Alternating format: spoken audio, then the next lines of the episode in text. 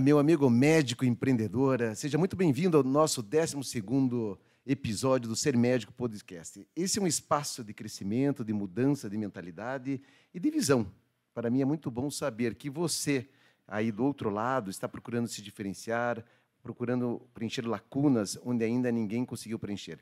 Venha conosco nadar no Oceano Azul e saber que, de alguma forma, a nossa contribuição, a minha e do nosso convidado hoje aqui, vai auxiliar você a abraçar um movimento aí dentro dessa comunidade médica e passar alguma informação interessante para você. Gostaria de agradecer você pelo seu tempo, você que está nos ouvindo pelo Spotify, pelo YouTube, é, pelo canal do YouTube, que é uma grande felicidade tê-los aqui conosco e aproveitar esse momento para tentar modelar alguns insights aqui que nós vamos passar para vocês.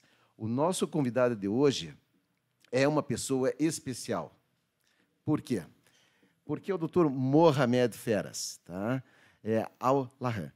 Mohamed Feras tem uma história maravilhosa. Ele tem uma visão da medicina desde a infância, mas ele vai compartilhar aqui um pouco da história pessoal que ele teve, é, desde a chegada dele no Brasil, qual que foi o passado dele. É, Dr. Mohamed, ele foi um refugiado de guerra, é, foi porque hoje ele é um médico especialista em otorrinolaringologia, com mestrado na Universidade Federal do Paraná e é um grande amigo. Doutor Mohamed, seja muito bem-vindo. Muito obrigado, muito obrigado, César. Obrigado pelo convite. É um prazer enorme estar aqui contigo.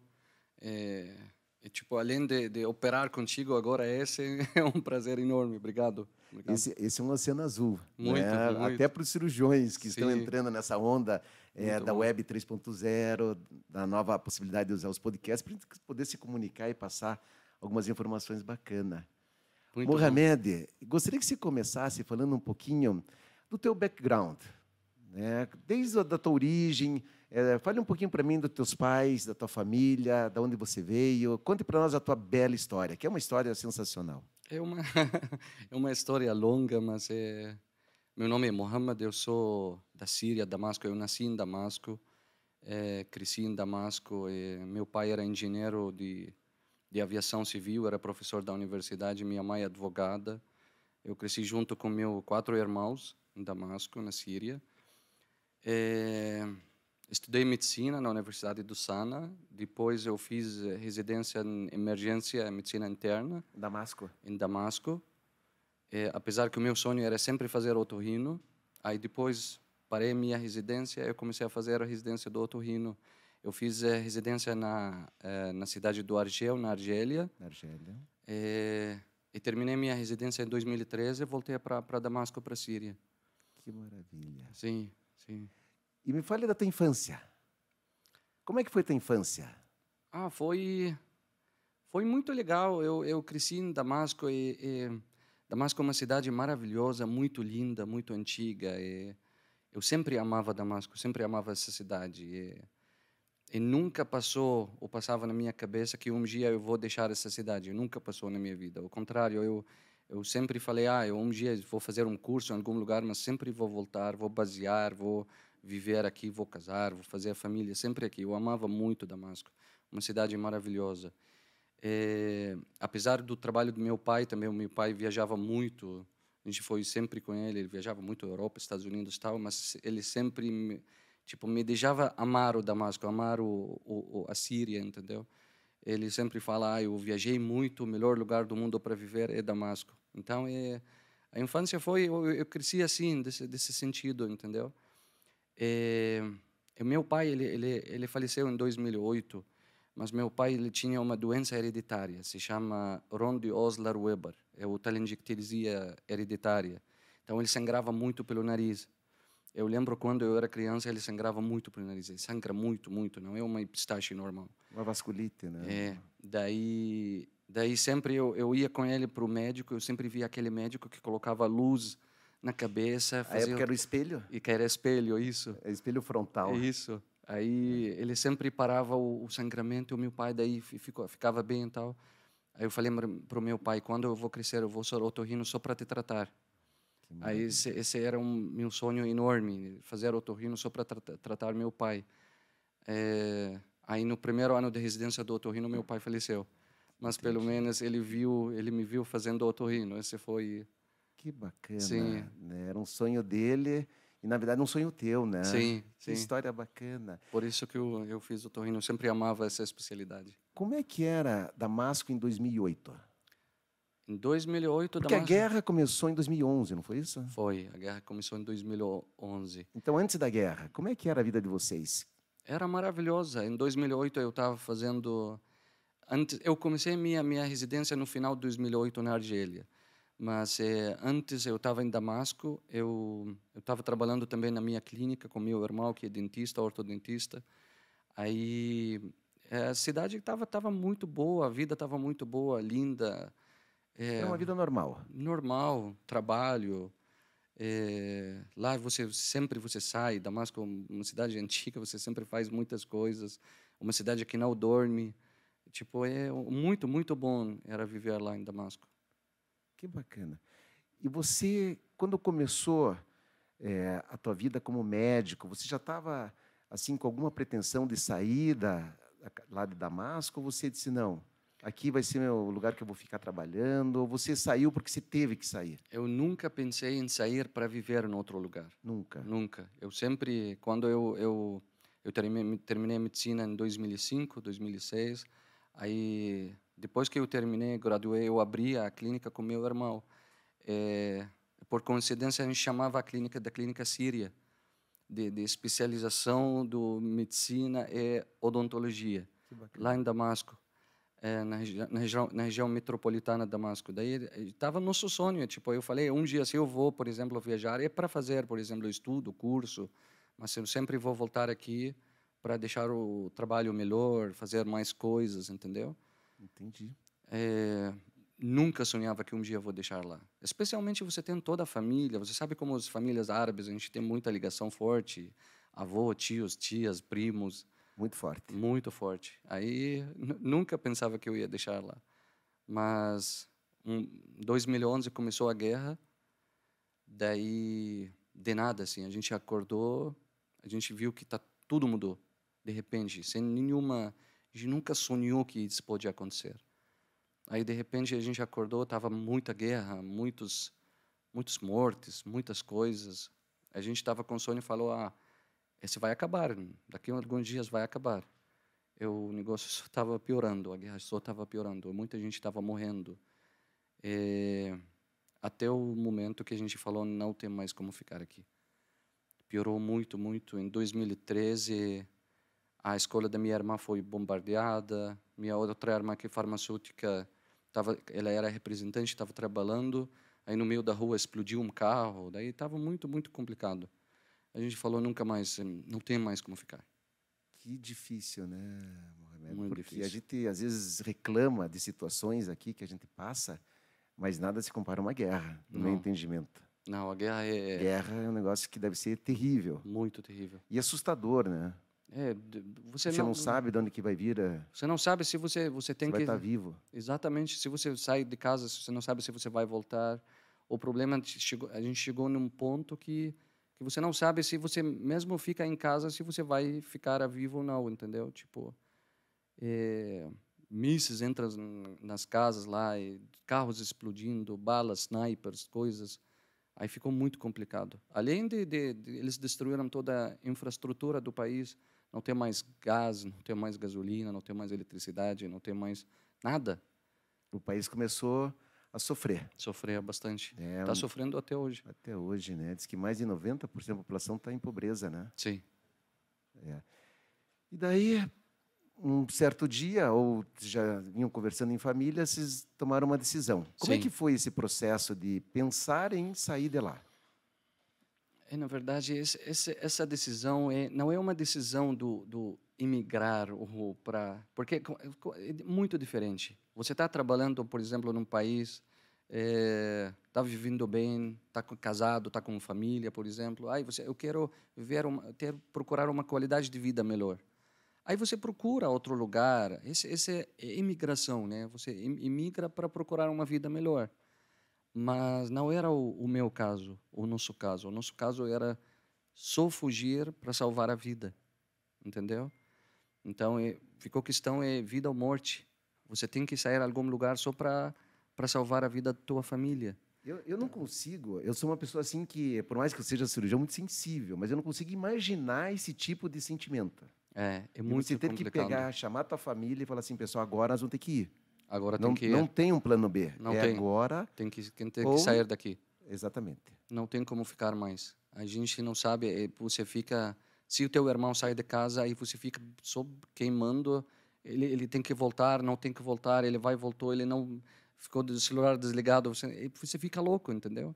Você não sabe a segurança da tua família, é muito complicado lá. Ficou muito complicado trabalhar, muito complicado eh, fazer o, o básico do básico de vida, entendeu? O básico. o básico. É, não, não ter mais água, não ter mais pão, não ter mais comida. É complicado, ficou muito complicado. Aí a gente sentou em família, a gente falou, não, agora não tem mais como ficar aqui. A gente tem que sair. Se então, a gente tomar fica- a decisão. Sim, a gente- Agora. a gente tem que sair, senão um de nós ele vai morrer logo.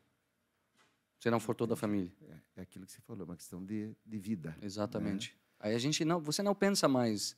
Eu sou médico, eu, eu, eu vou trabalhar em outro lugar, vou revalidar o diploma. Essa vai ser a última coisa que você vai vai pensar. Eu tipo, naquele naquele momento você só quer sair, só quer sair. Eu eu falei, eu posso sair, trabalhar qualquer coisa. O mais importante é sair daqui. Interessante. É, é uma sessão muito forte, né? Muito forte, Muito forte. muito forte. E esse processo de saída foi muito difícil do ponto de vista de documentos, de embaixadas. Como é que como é que foi? Quais foram as opções que você tinha? No momento que eu saí do país, a Síria estava um país totalmente isolado, um país totalmente fechado. Não tem aeroportos, não tem embaixadas, não tem fronteiras, não tem nada. O- Cada guerra. Nada. Por causa da guerra, o governo não controlava nada no país. Tinha, não tinha nenhum aeroporto funcionando, apesar que o, o aeroporto de Damasco era um dos aeroportos mais importantes do, do Oriente Médio. Mas tudo fechou, não tinha mais como, como sair. A única saída, entrada para a Síria era através do Líbano. Daí, quando a gente eh, tomou a decisão, a gente simplesmente só, a gente pegou nossas coisas, Um carro? Hum, Nem é, carro. Nem carro, não, não tem como ir no carro através da fronteira. A gente só pegou nossos diplomas, nossas roupas, a gente fechou a porta e saiu. Só isso. A pé. Não é a pé, a gente levou, a gente pegou um, um van de Damasco para para Beirute. Tá. Aí a gente chegou em Beirute, a gente ficou num, num hotel lá. Esse foi o primeiro passo Quando, dessa. quando você fala assim, você ainda lembra da cena? Eu lembro, eu Você lembro. lembra da cena? Eu lembro. É. Tem, tem coisas, tem momentos na tua vida que Difíceis, que você não esquece, difícil né? esquecer. Difícil esquecer.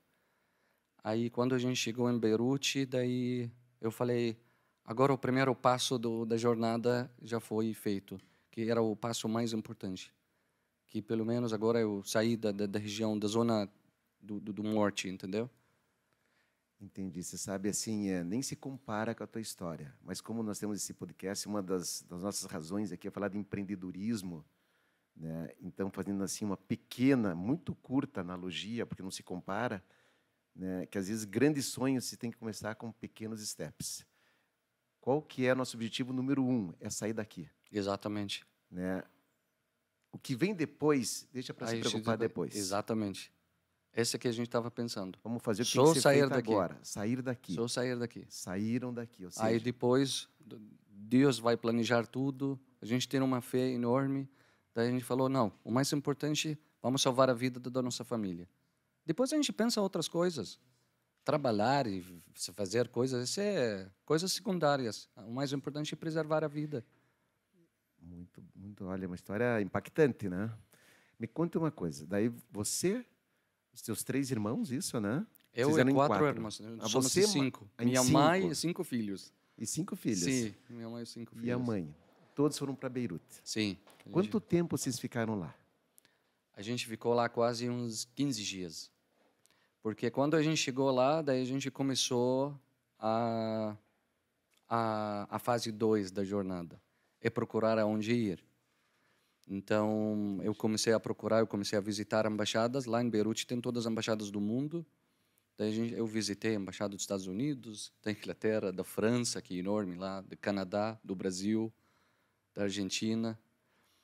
Enfim, é, a gente teve muitas respostas, mas a resposta positiva para toda a família era a única do Brasil, da Embaixada do Brasil. Daí a gente falou, a gente pode conceder vistos para vocês, toda a família junto, seis pessoas. Era o único país que aceitou. Daí, daí a gente foi, a gente fez entrevista toda a família com lá no consulado da, do Brasil lá em Beirute. E era a resposta positiva. Daí a gente falou não, então vamos lá no Brasil. daí, apesar que geograficamente muito longe, eh, a gente não sabia nada Sabia sobre muito pouco sobre o Brasil. é, não, não sabia nada sobre o Brasil. Não é, não é por causa da ignorância, mas é por causa da distância, entendeu? Tipo, se você me pergunta sobre a Turquia lá, para nós é muito mais, a gente que sabe mais coisas que o Brasil. Mesma coisa brasileiro, pergunta para ele a Mesma coisa. Argentina, pergunta lá da Síria, é mesma É a coisa. mesma coisa. Daí a gente começou a pesquisar sobre o Brasil. Onde fica, qual a língua, qual moeda, como eles, o que eles fazem, entendeu? Essas coisas. A gente não conhecia ninguém aqui.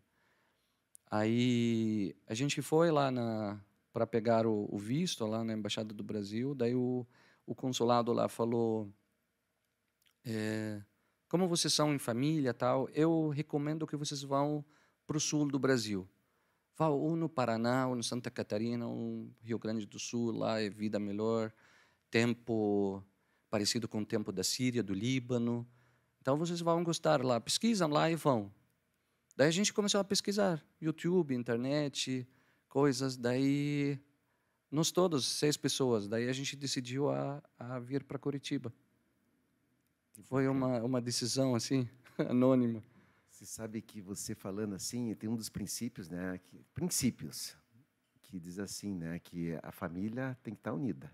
Sim. Sempre. E você poderia muito bem, você sabe disso, ter ido para os Estados Unidos sozinho Sim, ou para a Alemanha. sim. E você disse não, Não, não. não tinha como. não eu não vou, é, ou seja, se abriu mão até um certo egoísmo, assim, pra, pensando na família. Com certeza. É. O objetivo era levar toda a Todos. família junto. Você é o mais velho? Eu sou mais velho.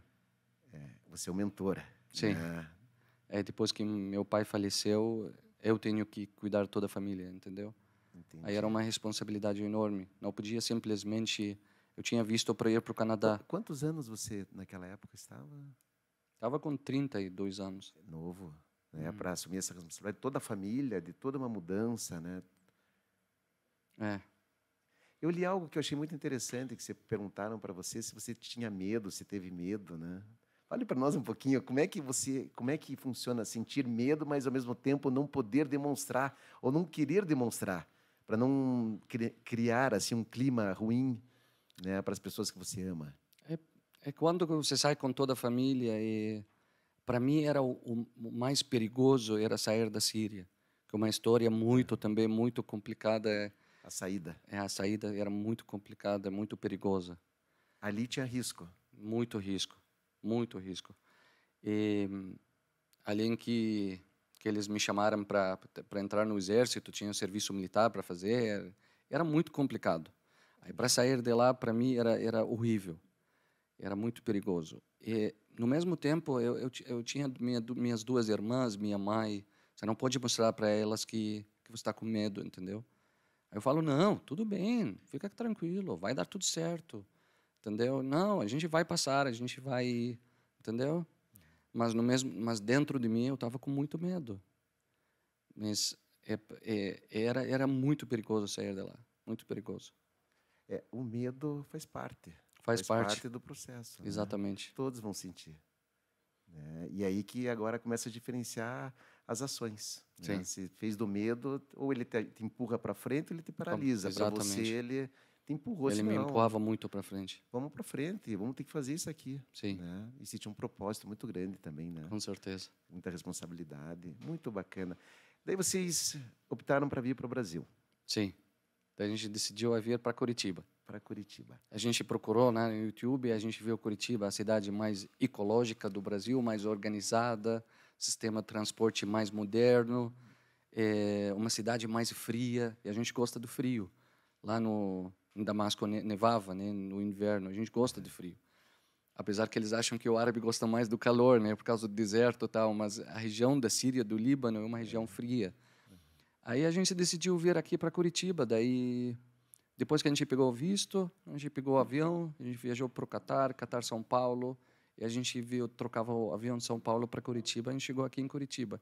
Daí, quando a gente pisou aqui no aeroporto de Curitiba, eu falei para minha família: fase 2 acabou. a gente. Segunda, miss- segunda fase. Missão cumprida. Daí. Só que Daí, aí quando eu que cheguei. começaram os problemas, é isso? Exatamente. daí eu cheguei em Curitiba, daí eu saí do aeroporto assim, olhei para fora, daí eu falei: e agora? Entendeu? Falei: agora? A gente vai fazer o quê? A gente chegou em Curitiba, e daí? Eu não conheço ninguém, não sei onde ir. Tô com toda a família, tô com tudo meu, minha bagagem lá, eu trouxe tudo de lá, entendeu? Não sei onde ir, não sei como fazer, mas falei: calma que vai dar tudo certo. É, muita confiança. né? Ah, é? Muita confiança. Pois é. E deu certo. Deu certo, graças a Deus. Graças a Deus. Daí vocês chegaram em Curitiba, foram acolhidos aqui. Sim, É. daí a gente foi, a gente foi para o hotel nos primeiros dias, depois a gente alugou um apartamento, depois do apartamento a gente foi para outro. E a gente começou na luta. E, e você falava praticamente muito pouco de português. Eu não falava nada de português. Nenhuma nada, palavra. nenhuma nada, palavra. Nada, nada, nenhuma palavra. Mohamed, sensacional, hein? Então você teve que aprender, que é uma língua difícil, o português. É uma língua difícil. É uma língua É uma língua difícil. difícil, é. Você teve que É bem diferente do árabe também. você teve que se aculturar, né? Uma nova cultura aqui no país, é, criar novos laços de amizade dentro de uma comunidade de médicos. Sim, E você começou a se aproximar das pessoas, talvez aí sim, né? Que é a boa sorte que as pessoas falam, né? Que é a oportunidade Comecei. junto do preparo. sim. Então você estava preparado e teve essa essa oportunidade de conhecer algumas pessoas estratégicas, né? É, na verdade, na verdade, como eu te falei, eu não estava preparado para nada. Eu estava só preparado para tirar minha família de lá. Entendi. Eu não estava pensando em nada. Não estava pensando em trabalho, revalidação de diploma, eh, voltar a trabalhar na medicina. Não estava pensando nada disso. Meu objetivo era tirar minha família de lá. Era o, o risco, entendeu? Risco de vida. Aí quando a gente chegou aqui, daí eu olhei para minha família e falei, graças a Deus, agora eles estão seguros, todo mundo está bem, todo mundo está tá vivo, todo mundo está junto, entendeu? Entendi. Daí eu falei, agora, Mohamed, que a gente vai fazer? E agora eu te faço essa pergunta. Como é que foi a fase 3, início da fase ou a fase 3? Então, fase lá co- 3, lá- né? Beirute foi a fase 2, vamos dizer assim. Isso. E a fase 3, como é que foi agora? Chegou no em Curitiba, Aí, aí começou, começou a acontecer muitas histórias, muitas coisas. É, a gente começou 15 dias depois eu cheguei aqui no Brasil. A gente estabilizou, a gente aprendeu onde é o mercado, como pedir comida no papel, colocar no Google Tradutor, tal. Daí eu, daí eu falei agora tem que trabalhar. Aí eu não sabia nada como trabalhar aqui no Brasil, não sabia de nada. Não sabia de rivalidação, não sabia como trabalhar como médico, não sabia se meu diploma vai ser reconhecido, não sabia de nada. Aí eu peguei o computador, coloquei Google, coloquei no Google otorrinolaringologia Curitiba. Aí apareceu para mim, primeira opção, Hospital Ipo. Aí peguei meus diplomas, que foi a única coisa que eu, que eu levei comigo da Síria. Peguei meus diplomas, coloquei a gravata, coloquei o endereço do hospital num papel, fui lá no táxi, falei o táxi me leva nesse endereço. Aí me levou lá no IPO. Esse foi 15 dias que eu cheguei no Brasil, não falava nada de português. Aí eu cheguei lá no IPO, aí eu entrei lá, daí eu vi as minhas meninas da recepção, falei com eles em inglês, falei eu preciso ver o diretor do hospital. Depois de três horas eu consegui ver o, o doutor João, que eu mandou um abraço grande para ele. Cheguei lá no doutor João, falava com ele em inglês. Aí o cara falou, não, não, senta ali e tal. Aí ele começou a falar comigo em inglês, eu contei minha história, aí ele chamou o doutor Ivaldo, que mandou um abraço também para ele. Comecei a falar com ele em francês, também contei minha história para ele. Daí o doutor João falou, olha, para trabalhar aqui, cara, você tem que fazer muita coisa. Primeira coisa, tem que aprender português. Eu falei, não tem como trabalhar falando inglês aqui. Ele falou, não tem como. Tem que aprender português, tem que revalidar teu diploma. Depois de revalidar teu diploma, tem que revalidar teu diploma do otorrino. Quando você faz tudo isso, volta aqui. Eu vou te deixar trabalhar aqui. e você ficou com aquilo lá. Tipo, missão dada, missão vou cumprir. Exatamente. Aí eu saí de lá, pelo menos agora eu tenho ideia o que eu tenho que fazer. Aí voltei para minha família e falei: olha, agora a primeira coisa que a gente tem que fazer é aprender português, antes de tudo. Tem que aprender português. Aí a gente começou a fazer cursos, aulas na Universidade Tecnológica Federal do Paraná, quando a professora Fernanda, não sei se ele está me ouvindo também, mandou um abraço grande para ela. Daí a professora Fernanda fez o projeto para os alunos do departamento de literatura lá das letras Aí os alunos começaram a dar aulas em português para nós. Aí na sala de aula estava minha mãe e cinco filhos. A gente todo, todo mundo estava lá. Na sala de aula a gente tava começou a aprender português lá. E uns três, quatro meses depois a gente começou a falar devagarzinho, aprender coisas e assim que foi. Mas é, o que era muito desafiador para mim é revalidar o diploma. Era muito desafiador porque eu terminei medicina em 2005. Aí depois fui especializando, especializando, até fiz otorrino, aí eu, você fica longe das outras especialidades, sabe? Eu sei. Tipo, se eu te pergunto agora, gineco, é. pediatra tal, e fica... Tá distante. Aí eu tenho que estudar tudo de novo, em português, entendeu? Aí você ficou, ficou um pouco desafiador para mim. Mas eu, eu refiz o último ano de medicina de novo lá na, em Porto Alegre, e por que lá? Por que não aqui, em Curitiba? É porque porque eu eu eu estava fazendo o processo do Rivalida. Tá. Aí no processo do Rivalida eles me deram uma opção para fazer um ano como aluno do, do externo do sexto ano de medicina. Tá. Aí eu apliquei aqui em Curitiba e meu pedido foi recusado. Tá. Aí só foi aceito na Universidade Federal do Mato Grosso em Cuiabá. Tá. E na Universidade Federal do Rio Grande do Sul em Porto Alegre. Ah, entendi. E isso é feito pela Universidade Federal? Sim, pelo Federal.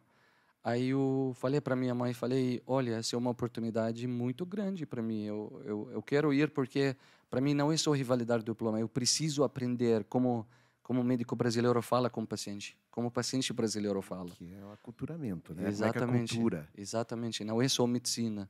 Você tem que saber como como falar com o paciente, tem que E os pacientes te adoram, já estou sabendo. né? Nós temos pacientes em comum, né? É verdade. Eu que eles te adoram. Pois é, é eu, eu, faço o meu meu máximo, mas é, é mas daí eu fui para Porto Alegre, eu fiquei um ano lá em Porto Alegre. E a tua família ficou aqui? E minha família ficou aqui. Eu fui lá, eu eu amo Porto Alegre também por causa disso. É uma cidade também que deixou uma impressão muito grande na minha vida. É, eu fui lá, eu fiquei lá um ano, refiz toda a cistomedicina, eu fiquei lá no hospital de clínicas, 24 horas, 7 dias na semana, 12 meses. Refiz tudo de novo, fiz gineco, pediatra, eh, cardio, neuro, cirurgia geral, medicina de comunidade, fiz tudo lá. Eu, eu adorei muito, foi uma experiência muito legal, muito legal. Que, que bacana. Sim, eu gostei muito, eu aprendi muito nesse, nesse ano, aprendi muito. E daí você conclui é, um ano lá? Aí depois e eu fiz o, a prova. Do Revalida. Sim, daí esse ano me ajudou muito, me ajudou muito. Tá. Apesar que foi também muito difícil para mim, porque lá é... É uma prova difícil ou não tem experiência? É, não é só a prova, a vida lá, lá era difícil para mim. Eu não estava trabalhando, eu, eu não, tá. Eu não tinha dinheiro, não tinha nada. Eu morava numa casa de estudante lá. Entendi. E era era difícil para mim. Eu estava sozinho, minha família estava toda aqui entendeu? E ninguém estava trabalhando. O dinheiro que a gente trouxe da Síria, a gente gastou em dois meses. Aí ficou muito complicado para mim. E como é que a família sobreviveu aqui? com então ajuda, com pessoas? Graças a Deus, ajuda financeira a gente nunca recebeu. Tá. Mas cada um ele foi trabalhar numa coisa que não tem nada a ver com a especialização dele. É, eu, eu, por exemplo, quando eu comecei a quando eu cheguei aqui no Brasil, comecei a dar aulas. Aí dei aulas de língua, fiz aulas para alunos, dei aula de árabe, de inglês, de francês, fiz aula de música, dei muita aula. Entendi. Ganhava 20 reais por hora, 30 reais por hora, mas era para mim era uma fortuna. Sim. Depois, é, meu irmão, por exemplo, dentista, ele trabalhou também como assistente de um dentista. Minha irmã, que era farmacêutica, trabalhou numa numa escola administrativa. Então, cada um tem tem que trabalhar. A vergonha não é trabalhar, a vergonha é não trabalhar, entendeu? Aí a gente trabalhou, cada um num, num lugar diferente. Daí até que eu viajei para Porto Alegre. Du- Durante esse período, porque também ficou muito eh, muito difícil aqui sem trabalhar, a vida, custo de vida muito alto. Aí eu conheci um médico aqui, que ele ouviu minha história. Daí ele me chamou, ele me falou: "Eu quero te ajudar, cara. Em qualquer jeito eu quero te ajudar. Não quero te deixar assim." Aí eu falei: "Não, eu, eu posso, posso, posso te ajudar em alguma coisa, tal." Daí ele falou: "Não, vou te mandar fazer curso de instrumentação." Aí ele pagou o meu curso de instrumentação, eu comecei a instrumentar para ele. Entendi. Comecei a entrar nas cirurgias com ele, esse me deixou muito feliz. Isso antes que eu ia para Porto Alegre, isso foi em 2014. Aí eu estava muito feliz, porque eu voltei a entrar no hospital, entendeu? Por um momento eu quase desisti, eu falei, meu Deus, eu nunca mais vou trabalhar médico de novo. Nunca mais. Chegou a pensar nisso, em desistir? Passou na minha cabeça. Passa na cabeça. Passa na cabeça. É, passa eu na sei que cabeça. passa, mas você não desistiu. Não desisti. Aí quando esse médico me chamou, que eu mando um abraço muito grande para ele, que agora eu opero com ele nos hospitais. Mas fala o nome dele. É o Dr. Alcides Branco. Alcides Branco. Nosso grande amigo Alcides Branco. Sou teu fã. É. Conheço ele muito bem. Muito bem. Eu amo ele. Eu amo ele. Ele me Então- ajudou no momento que eu estava mais preciso de ajuda. Eu vou, você citou aqui é, quatro nomes. Ah, uma delas é a Renata? Fernanda? Eu não A conheço. professora Fernanda. Professora Isso. Fernanda, eu peço desculpas, eu não conheço, Sim. mas tenho certeza que você é uma pessoa maravilhosa pelo trabalho que você Ela é fez aqui. Nós temos aqui um Mohamed. Eu falo aqui, com ela até hoje. Ela é, É. ela é maravilhosa. Então, Uma pessoa não, não tem igual. Nós precisamos de pessoas assim, né, como você. E gostaria muito de aproveitar esse espaço. Você citou três pessoas aqui. São pessoas assim que eu tenho um valor assim é como irmão, né? Que é o João Luiz, que abriu as portas também para mim no hospital Sim. lá no Ipo. Sim. o Evaldo Macedo, que é uma pessoa espetacular, né? E o Alcides Branco. Então, olha, Daí, daí o doutor Alcides falou, não, você vai me ajudar nas cirurgias, vamos, vamos, vai lá. Aí eu fui lá e instrumentei para ele. isso aí. Eu amei, adorei. Daí ele me falou, você vai ser o único otorrino que sabe muito da cirurgia bariátrica. e até hoje eu entro lá na sala cirúrgica, eu falo, doutor Alcides, entrou o otorrino que sabe mais Mais- da cirurgia, cirurgia bariátrica. Sensacional. É muito bom, muito bom. Você talvez não, é, assim, você não está se dando conta de quantos insights você está nos passando aqui, sabe? Que às Pois é. vezes a gente tem que sair um pouquinho do nosso quadrado, Sim, conhecer um pouco a área do outro para criar uma oportunidade, sim, né? sim, exatamente. Que história sensacional, Mohamed. Foi muito Sério, muito Aí eu trabalhei bacana. com ele quase um ano. Tá. Aí depois, ele me ajudou muito, muito. É. Aí depois eu fui para ele, eu falei, eu estou muito triste que eu vou te deixar, mas eu tenho que ir para Porto Alegre para revalidar meu diploma. Falou, vai, o que precisar também, me manda tal. Aí fui lá, eu fiquei lá um ano. Aí depois revalidei meu diploma, daí voltei aqui. Falei, doutor Alcides, eu reva- revalidei meu diploma tal. Daí ele ficou muito feliz, muito feliz. Eu, eu conheço muito bem ele, gosto muito dele, Que bacana. muito. Daí você é médico, de fato, né? Daí médico. Daí eu voltei aqui, daí eu comecei a trabalhar aqui em Curitiba. Vamos chamar essa da quarta fase? É, Pode ser? mais ou menos, é. Mais ou menos, tá. Aí voltei para doutor João. Tá. Falei, doutor João, bom dia. Agora eu falo bem português. Excelente. Eu falo é. bem português. Eu revalidei meu diploma de medicina. Agora eu quero trabalhar. Daí ele me falou, infelizmente, eu estou muito feliz para você, estou muito feliz do que você fez, mas você tem que revalidar teu teu diploma do otorrino. Mas quando revalidar, volta aqui. Como eu te falei anos atrás, você vai trabalhar aqui. Aí fui lá também atrás, eu revalidei meu diploma do otorrino. Fiz prova, título, Daí você acompanhou eh, essa fase com algum otorrino? Precisou fazer algum estágio ou não? Eu fiz estágio quando eu cheguei aqui em Curitiba, Tá. porque aqui em Curitiba eu, como eu te falei, eu comecei a pesquisar para trabalhar tal. Aí eu conheci muita gente. Tá. Conheci muita. A primeira visita foi lá no IPO com o Dr. Aham. João. Aí fui lá eu procurei nomes, nomes, nomes. Comecei a visitar médicos, só para saber o que tenho que fazer. Aí eu visitei o Dr. Nassif. Aí eu falei o Dr. Nassif e tal. Eu vi teu nome lá, Otorrino? Otorrino. Um grande abraço do Tonacif também. Sim. né? Daí, daí ele falou, daí ele falou, o, que- você precisa? Eu falei, não sei, qualquer, qualquer coisa. Eu quero, quero ajuda, quero, quero saber o que tenho, o que tenho que fazer, quero voltar a trabalhar, quero ser médico de novo. Daí ele me falou, eu vou te oferecer um estágio no, na Cruz Vermelha com meus residentes. Aí fiquei um período também lá. Comecei a acordar todo dia de manhã até a noite, entrar nas cirurgias. Aí isso também me deixou muito feliz, entendeu? Bacana.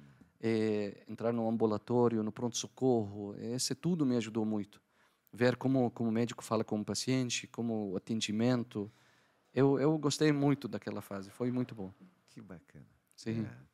Veja que você sempre esteve cercado por pessoas né, do bem. Graças a Deus. É, Graças a pessoas Deus. bem intencionadas, sérias, muito legal. Muito bom, mas é, é, esse é um ponto muito importante também de falar, porque essas pessoas eu não ia conhecer se eu não corria atrás. Foi, foi. Sim. Se você vai ficar só em casa, olhar, ah, eu tenho que fazer, ah, eu vou estudar para revalidar diploma, vou fazer, não era assim.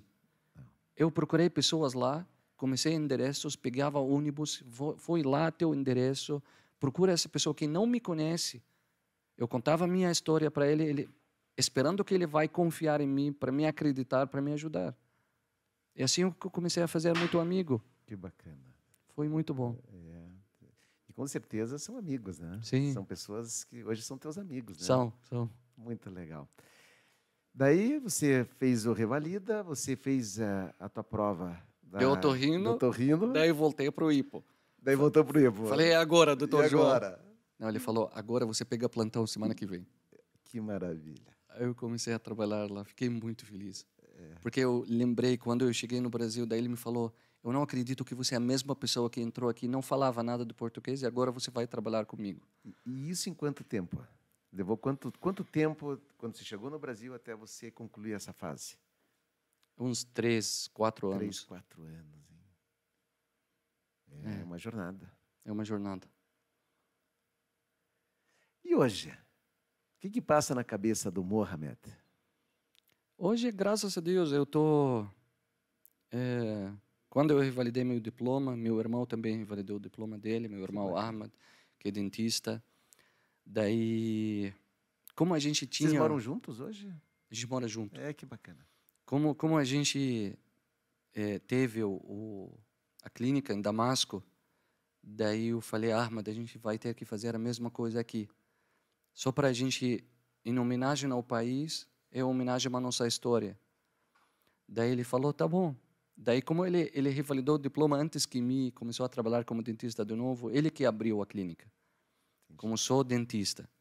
Daí ele estava me falando sempre, eu estou te esperando. Eu sei que um dia você vai trabalhar comigo, a gente vai junto, vai voltar junto. Aí quando eu revalidei o diploma, daí a gente abriu a clínica junto. Daí ele tirou uma sala dele, eu comecei a atender lá naquela sala. A gente começou uma clínica bem pequenininha assim, a gente chamou da clínica Síria. E hoje, graças a Deus, eu atendo quase todos os meus pacientes lá. Que bacana. Meu irmão também atende lá e, e a gente atende muita gente também que precisa do atendimento médico, refugiados da guerra. A gente tenta ajudar o máximo que a gente pode. Eu quero que você me conte isso aí agora. É, eu sei que você não gosta de expor muito, né, esse teu trabalho de é, humanitário, mas para nós é importante, até para para incentivar, inspirar as pessoas, né? Me fale um pouquinho desse teu trabalho, essas tuas missões humanitárias que você faz. Então, é para mim, eu estou lendo aqui Ser Médico podcast. Para mim, ser médico é ser humano. Para ser médico, você tem que sentir os outros. E quando eu cheguei aqui no Brasil, eh, no início de 2014, minha mãe começou a ter muitas crises de fibromialgia, dores articular, tal. Tentei medicar ela, não, não consegui. E quando tem alguém da tua família com dores, você você fica às vezes paralisado, você fica não, não, sabe mais o que fazer. Pode ajudar muita gente, mas quando chega na tua família, você fica às vezes sem sem saber o que fazer. Aí eu, eu não falava bem português, eu não sabia como levar minha mãe para médico, como explicar para o médico, como falar para o médico em português o que ela tem, que que que ela tem fibromialgia, essas coisas. Não sabia como como falar tudo isso em português. Aí a gente procurou, comecei a falar com a comunidade árabe e tal. No final das contas, eles me, me falaram: não, pega esse número, que esse é o número do Dr. William. Ele fala árabe, você pode levar a tua mãe lá. Eu fiquei muito feliz. Eu liguei para ele e falei: você fala árabe? Ele falou, eu falo. Dr. William Youssef, eu mando um abraço muito grande para ele. Dr. William. É, William Um Youssef, muito grande. Daí, eu, daí ele falou, o que tem? Eu falei, ah, eu sou Mohammed da Síria, minha mãe e tal. Ele falou, não, traz ela aqui no Marcelino. Levei ela lá no hospital, ele trabalhava lá. Aí ele examinou ela, ele atendeu ela, examinou ela, deu remédio para ela, explicou tudo. Ele fala bem árabe, esse, esse me ajudou muito. Então, quando o paciente fala com o médico na língua dele, esse, esse é outra coisa. O paciente ele fica muito confortável, entendeu? Ele explica tudo para ti. O médico entende tudo. Paciente entende tudo. Uma conversa muito simples e, e, e tudo feito, entendeu? Aí você ficou sempre na minha cabeça que eu no, no meio no, tipo em meio no de Curitiba, todo médico brasileiro teve um médico que fala árabe, que que ajudou a minha mãe, entendeu? Aí quando eu voltei a exercer exercer a me- medicina de novo, eh, eu sabia que tem muito árabe aqui que precisa de, de ajuda, porque eles não entendem nada. Tem muito árabe que não consegue aprender português. Tem, tem, eu conheço muito árabe que ele fica aqui um ano, dois anos e fala muito básico. Ele não consegue aprender. Eu aprendi porque eu fiz muitas aulas. Eu corri muito atrás, mas não é todo mundo que ele tem essa vontade de correr atrás e aprender tudo, entendeu? Eu sei. Para mim era muito importante, mas talvez para os outros não é, entendeu? Aí, aí eu, eu desde que eu eu estava fazendo a minha revalidação de diploma, por ser refugiado, eu tinha muito contato com as ONGs do do que trabalham com refugiados. Aí uma das ONGs que o, o uma ONG Círculos da Hospitalidade que eu mando um abraço muito grande também para eles, eh, me falou Mohamed É, é daqui do Brasil, não? Sim, uma é? ONG brasileira que Como é que é o nome? Repete para nós. Círculos de Hospitalidade. Círculos da De Hospitalidade. Tá. Isso. Eles são baseados em Florianópolis, mas eles trabalham com refugiados em todo o Brasil. Aí Eles trabalham com refugiados. Só refugiados. Trabalham com refugiados venezuelanos, haitianos, sírios, palestinos, eh, de Congo, Angola, africanos. Trabalham com todos os refugiados. É documentação, ajudam na documentação, integração no mercado, trabalho, integração nas universidades. eh, ajudam bastante. Muito, muito boa essa ONG. Eu gosto muito. Aí eles me falaram, Mohamed, tem uma uma menina síria que tem quatro anos de idade que os pais estão levando na, na UPA, estão correndo, não estão entendendo nada, eles não falam nada de português. Faz meses que eles vieram da Síria, eles precisam de ajuda. Aí eu chamei eles para ir lá na clínica. Aí eu vi a menina, eu examinei ela, estava com amidalite pultácea, passei remédio para eles, tal. Aí aí a mulher, a mãe da menina ficou ficou chorando. Ela falou: "Minha minha filha faz 10 dias que ela está doente, não estou entendendo nada." nada de remédio está funcionando e agora a- essa é a primeira vez que eu entendo o que o médico fala o que a minha filha tem aí lá apareceu sabe aquela lâmpada que que sai em cima da cabeça daí eu É, falei Você lembrou? daí eu falei é lembrei da minha mãe né É. daí eu falei não agora agora eu vou eu tenho que correr atrás dessas pessoas para ajudar aí eu comecei comecei a atender muito refugiado lá na clínica eu, aí esse, esse, é- esse é um, um projeto social meu que, que eu trabalho junto com meu irmão também. E comecei a aumentar esse projeto, comecei a atender muito refugiado também no Brasil online, muito refugiado venezuelano que eles moram em Roraima, no Belém, Pará. Aí aí a gente está tá em- em desenvolvendo esse projeto, mas ele está indo muito bem, graças a Deus. Que bacana. Nós podemos depois colocar o teu contato, o teu Instagram. Como é que o pessoal entra em contato caso precise de uma ajuda? Só entram no, no, na página do Círculos da Hospitalidade no Instagram. Ah, lá eles direcionam daí. Exatamente. Aí eles cuidam de tudo daí. Eles têm logística enorme, muito boa. Maravilha. Sim. Vamos fazer isso. Que bacana. Então, daí você hoje se presta esse tipo de serviço. Mas eu sei que em 2021 você teve fazendo uma missão também. Eu fui em 2021, eu fui para Grécia. Isso. Eu fui para Grécia, eu, eu trabalhei lá no, no maior campo de refugiado na Grécia, em, em Ilionas, em Atenas.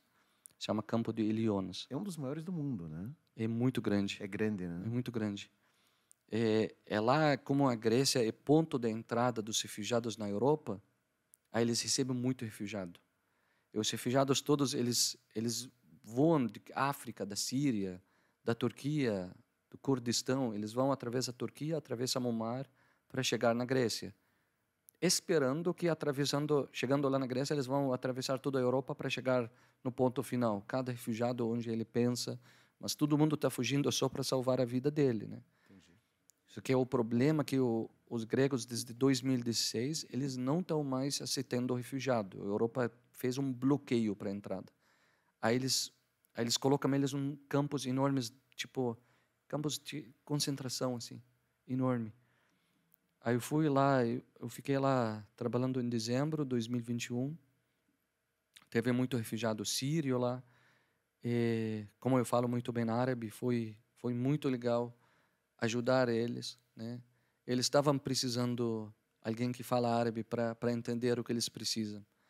Aí tentei ajudar o máximo, mas é, eu levei muito remédio, eu queria fazer mais, mas você também é, na frente da burocracia fica muito complicado fazer alguma coisa, entendeu?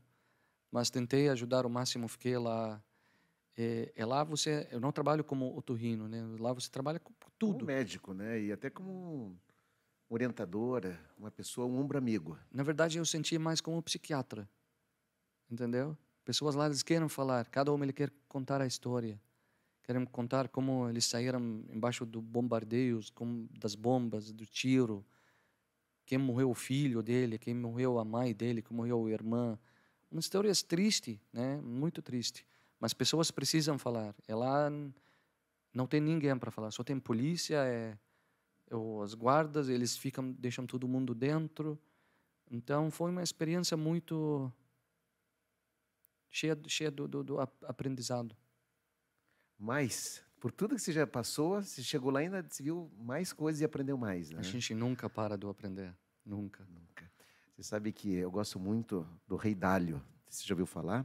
Redalho é um economista, um financeiro, sabe? Ele ele foi muito, ele foi guru de vários presidentes na área de economia nos Estados Unidos e ele escreveu um livro que Principles, de princípios de vida e princípios de economia. E ele diz assim que ele tem um, um, um capítulo do livro dele de princípios que ele fala sobre evolução e diz que o ser humano evolui né, na soma de dois fatores, que é a dor e as reflexões. É. Eu acho que eu concordo. Se você tiver dor, né, e você para e reflete sobre o que você está passando naquele momento e como que você pode aliviar isso, você evolui. Você passa para segundo, a segunda fase. Sim. E é uma espiral a vida. Com é. certeza. Isso só serve para que a gente vá evoluindo cada vez mais. Veja, você passou por dor, você teve as suas reflexões, você chegou lá agora nessa experiência do, do ano passado na Grécia, né? É, e você evoluiu mais ainda. Ou seja, você está fazendo as espirais da vida ascendente. Muito bacana, mano. Que história linda, hein? Obrigado. Eu, eu quero saber onde é que você vai parar, cara, evoluindo desse jeito, porque é muita coisa, né? É um aprendizado. É um aprendizado. Muito grande. Você eu acho que você, você pode compartilhar essa tua história de várias formas, sabe? Para inspirar as pessoas, para poder é, tocar as pessoas a, a procurarem fazer sempre algo diferente. Então, né? algo de, deixa eu aproveitar aqui, então, é porque a minha história eu tô eu tô escrevendo. Mohamed, me conte um pouco desse teu projeto de livro. Eu sei que você está contribuindo aí para passar informações para as pessoas. Fale para nós um pouquinho desse teu projeto. Então, é, eu estou escrevendo um livro. Esse livro eu, eu comecei a escrever como é, como como como chama diário, né? Um diário. Isso. O que está acontecendo? Uma autobiografia? Isso, mas eu comecei a escrever quando quando eu estava saindo da Síria. Só para eu falar, um dia eu vou lembrar desses momentos, porque aí começou a ser igual uma terapia para mim. Aí eu comecei a escrever tudo o que está acontecendo comigo. Aí eu gostei da coisa. Aí eu vi que estava acontecendo muitas coisas comigo. Aí eu escrevi, escrevi. Daí eu decidi a fazer um livro que agora, se Deus quiser, se Deus quiser, vai sair logo. Se chama O Imigrante, uma história de superação. Que bacana. Aí esse livro eu estava na minha cabeça desde que eu comecei a trabalhar como otorrino. Eu falei agora vou contar a minha história para porque alguém pode pode se aproveitar, se né, se beneficiar da história que contar com a história. Que esse cara realmente um dia ele perdeu tudo, ele começou de zero de novo, ele conseguiu. Aí eu queria escrever esse livro, mas eu fiquei fiquei falando como eu vou fechar esse livro. quero fechar com uma história bonita. Eu não quero fechar a história como eu, o, o herói morreu no final. Daí eu decidi a fechar a história com meu minha defesa do mestrado, que também era um sonho meu. É, aí eu quero aproveitar também mandar um abraço para o professor Rogério Hammerschmidt, que é meu orientador. Outra pessoa espetacular. Já Sim. esteve aqui com a gente. Já esteve aqui. Já esteve aqui no Ser Médico. Rogério, um grande abraço. Daí, o professor Rogério, eu entrei em contato com ele também quando eu cheguei no, no, no Brasil. Eu mandei para ele um e-mail desse tamanho em, em inglês. É, eu fui no HC, eu fui lá, procurei como eu vou fazer o mestrado do otorrino, porque eu vi que para revalidar o diploma vai demorar muito. Tenho que aprender português, tenho que estudar, tenho... Eu sabia que era demorar, daí eu falei, não, tenho que fazer alguma coisa no mesmo tempo. Aí eu falei, ah, eu vou tentar fazer mestrado. Eu não sabia que fazer mestrado posso ou não posso. Aí eu fui lá, eu conheci o, o chefe do departamento, falei com ele em inglês, ele me falou, não, manda e-mail para o chefe do, do departamento do otorrino, ele vai te ajudar. Daí mandei em inglês para o professor Rogério, contei para ele a minha história, tal, daí ele me falou, não, você tem que tem que revalidar teu diploma, tem que fazer as coisas aí certinho, aí depois é um prazer ser o teu orientador, eu te ajudo nisso. Que bacana. Aí quando eu revalidei o diploma, falei com o professor Rogério, daí ele falou, agora a gente faz o, o teu projeto do mestrado. Aí, aí a gente fez o projeto, eu fiz a defesa em setembro do ano passado. Aí foi... Meus parabéns. Obrigado, obrigado. Foi um sonho, foi, foi enorme. Eu, eu chorei muito naquele dia porque para mim um, um sonho enorme para mim é que eu alcancei, entendeu? Eu vou dizer que é, é muito baixa. Eu até me emociono porque o percentual de médicos hoje que continuam estudando e um dos nossos propósitos é a educação médica continuada. Sim. Veja, você começou do zero e em quatro, cinco anos você fez um mestrado. Eu fiz um mestrado. É, eu nunca ouvi uma história assim, sabe? Porque tem muito médico hoje que, com todo respeito, não é é, talvez seja até porque alguns não queiram ter o mestrado, mas é, não, não procuram fazer isso. Você se superou. Era um, era um sonho para mim. Era um Ou sonho. seja, nós eu somos movidos pelos sonhos. Corri, corri atrás. E você exatamente. teve a atitude de ir atrás. Eu corri você atrás. colocou em prática. Não Sim. ficou só no sonho. Exatamente. É, apesar você da... teve ação. Eu, eu, eu falo até hoje, eu sei que a minha língua portuguesa não está 100%, não está perfeita. Mas eu falei mesmo assim, eu vou fazer um mestrado.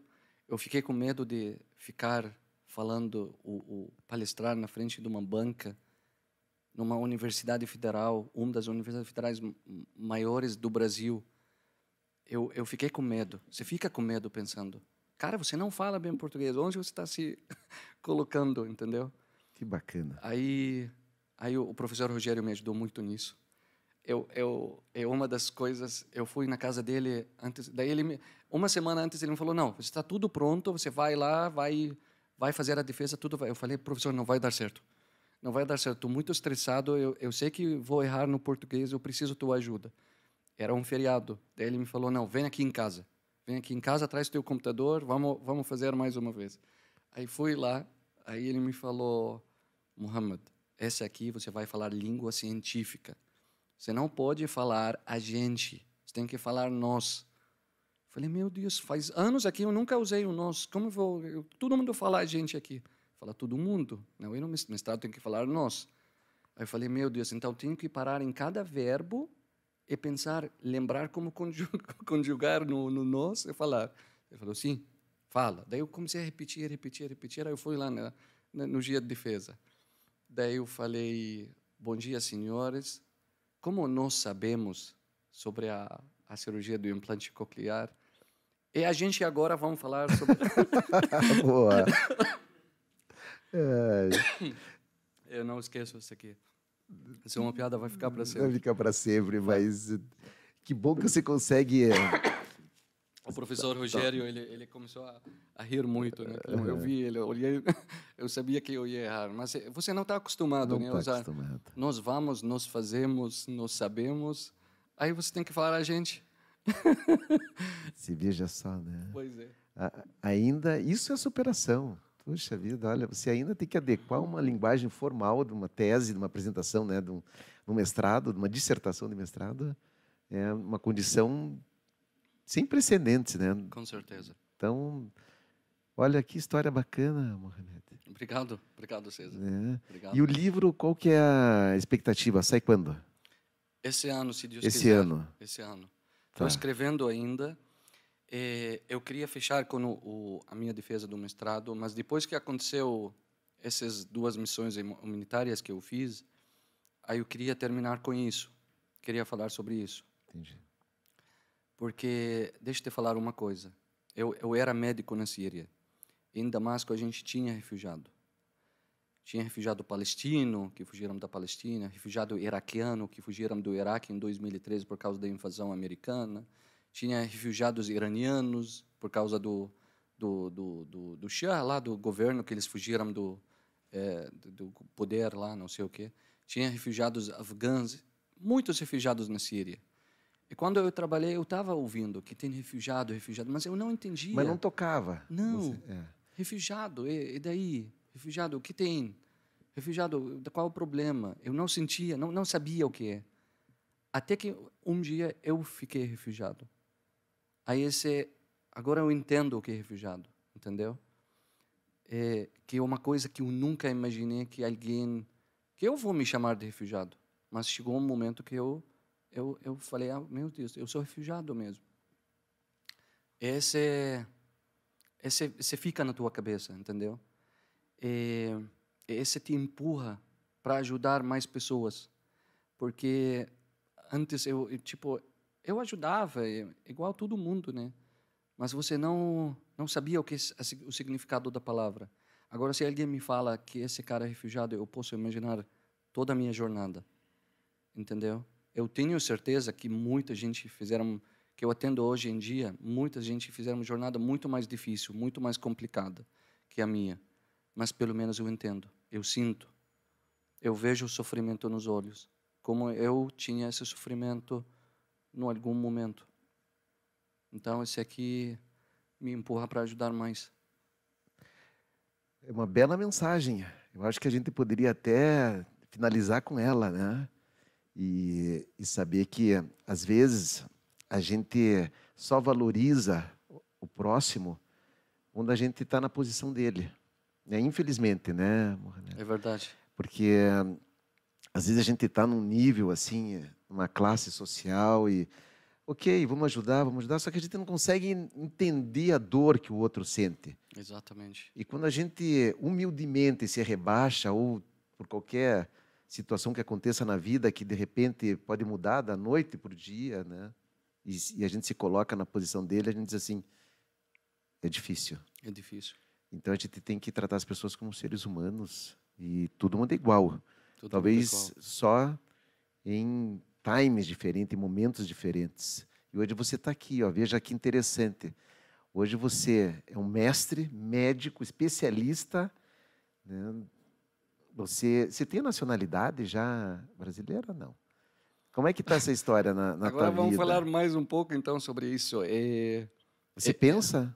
Não, não, eu tenho agora, eu sou brasileiro. Você é brasileiro? Eu sou brasileiro, com muito orgulho, graças a Deus. Que Eu sou- Sou, maravilha. um cidadão brasileiro. É. E, e quando essa última missão que eu fui, eu fui convidado para participar no Congresso Internacional dos Refugiados na cidade de Braga, em Portugal. Tá. Eu fui como como brasileiro. Você foi como brasileiro. Aí eu palestrei lá, eu fiz uma palestra sobre o projeto social que a Clínica Síria está fazendo junto com os Círculos de Hospitalidade. Aí os europeus falaram, a gente nunca sabia que vocês, brasileiros, são muito mais avançados que nós nesse campo. Esse, esse me deu muito orgulho, muito orgulho. Que eu fui lá, palestrei como brasileiro, porque o Brasil me abraçou e agora estou representando o Brasil. Que bacana, sensacional. Nós vamos levar essa matéria para frente, hein, cara? Pessoal, nós temos que fazer chegar isso aí em autoridades no Brasil altas, porque eu acho que nós podemos agregar muita informação, muita muita humanização dentro da área médica para quem realmente precisa. Sim. Conta Sim. comigo, Tá bom, obrigado. né? Putz, eu já era fã, teu fã. né? Assim, por, por história, agora sou mais ainda de poder sentir na pele. Eu, eu sou teu. eu sou teu. Pessoal, muito obrigado. Nós vamos encerrar por aqui o nosso 12 episódio. É, agradeço de coração ao nosso querido amigo médico, Dr. Mohamed, pela bela história. Né?